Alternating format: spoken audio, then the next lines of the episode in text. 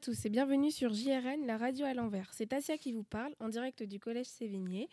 Nous sommes en compagnie de Élise. Bonjour. Euh, Lou. Bonjour à tous. Et Maya qui est à la technique.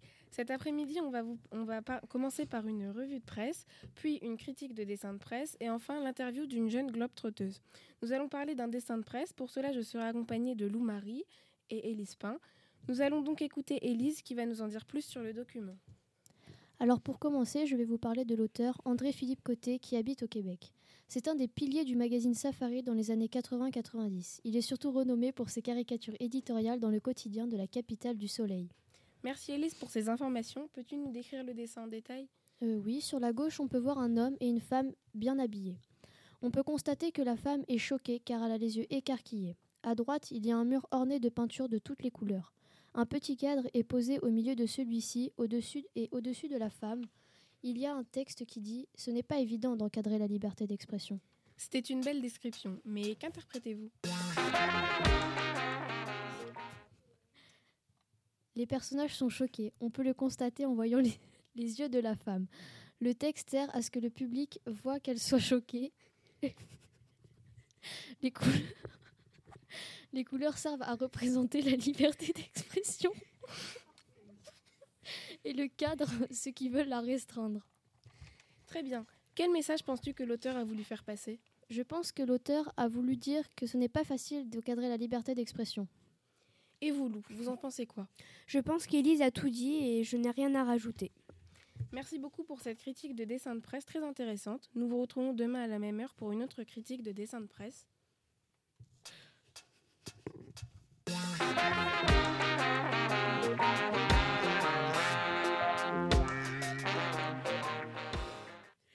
Très bien, maintenant on va se tourner vers Lou et Elise qui vont nous présenter leur revue de la revue de 13 ans de presse très optimiste.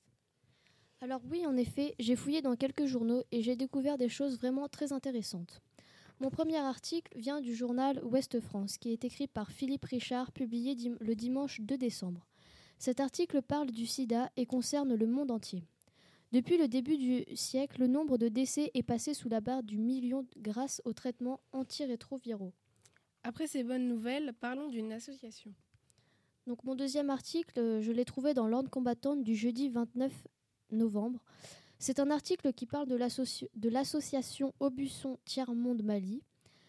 Il vient en aide aux bourses du Mali et aide les habitants à financer des écoles ou à construire un centre de santé, etc. Le 23 novembre, l'Assemblée générale s'est réunie pour faire le point euh, sur l'année 2018 et ils ont parlé de leurs projets pour l'année à venir. Pour financer leurs projets, l'association va participer au marché de Noël de Flers le 8 et 9 euh, décembre, à une soirée Mali le 23 mars et à une paroissiale à Échaloux le 12 avril. Après toutes ces bonnes nouvelles, poursuivons avec le sport. Alors dans l'équipe du jeudi 29 novembre 2018, nous allons parler, de l'article Tapis rouge, page 2, écrit par Vincent Duluc. Il parle de la victoire de l'équipe de foot du PSG et les personnes impliquées sont Neymar, Kylian Mbappé et toute leur équipe du PSG. Le match a eu lieu à Paris, plus précisément au Parc des Princes, le mercredi 28 novembre 2018.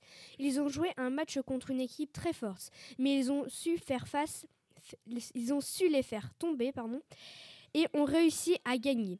Ils, ont, ils sont en route vers la qualification car ils ont gagné 2-1 face à Liverpool. Après cette belle victoire du PSG, parlons du handball féminin.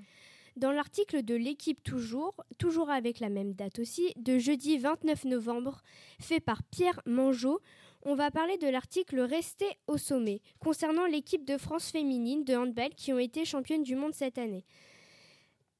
On va donc parler de leur préparation pour les championnats d'Europe qui ont commencé aujourd'hui avec un match contre la Russie.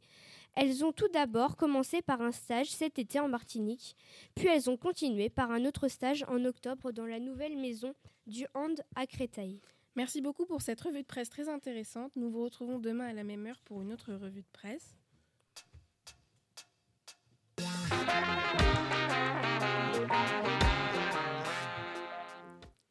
Maintenant, nous vous retrouvons pour parler d'une jeune globe trotteuse qui a eu la chance de partir découvrir l'Islande et ses paysages. Bonjour Lou, pouvez-vous nous en dire plus sur vous? Bonjour Asia, bien sûr. Alors je m'appelle Lou, j'ai 25 ans et j'ai fait des études de kinésithérapeute en Espagne. Après mes études, je voulais voyager dans d'autres pays complètement différents de l'Espagne. Alors je me suis dit pourquoi pas l'Islande? Comment votre voyage s'est-il fait? Ma famille et mes amis savaient que je voulais partir en Islande. Ils m'ont donc offert ce voyage pour mon anniversaire. Un mois, un mois plus tard, je pris l'avion à l'aéroport d'Orly, à côté de Paris, et partis pour l'aventure. Qu'avez-vous découvert dans ces pays? J'ai découvert tellement de choses. J'ai pu tout d'abord rencontrer des villageois fantastiques, mais surtout des animaux sauvages magnifiques comme des cerfs, des lapins et des baleines à bosse. C'était juste incroyable. En plus des animaux, j'ai pu découvrir de splendides paysages. Quel paysage exactement? Alors j'ai pu voir de géantes cascades vraiment impressionnantes. J'ai été voir beaucoup de cascades, c'est une des choses que je voulais absolument voir là-bas. Mais ce que j'ai préféré en Islande, ce sont les aurores boréales. C'est vraiment magnifique. Hormis les animaux, avez-vous rencontré d'autres personnes? Très peu.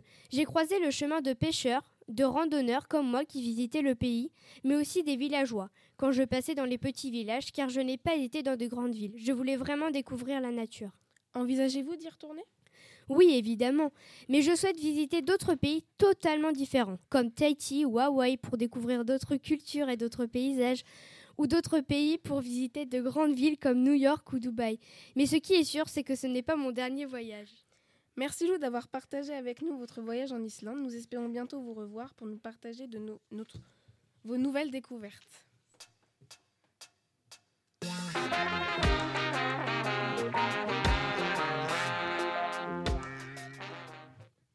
Merci de nous avoir suivis jusqu'à la fin de notre émission. Nous avons à la technique Maya et nous vous retrouvons demain avec nos charmantes chroniqueuses. L'interprète de la musique de début et de fin est Daybreak avec un featuring de Hanks.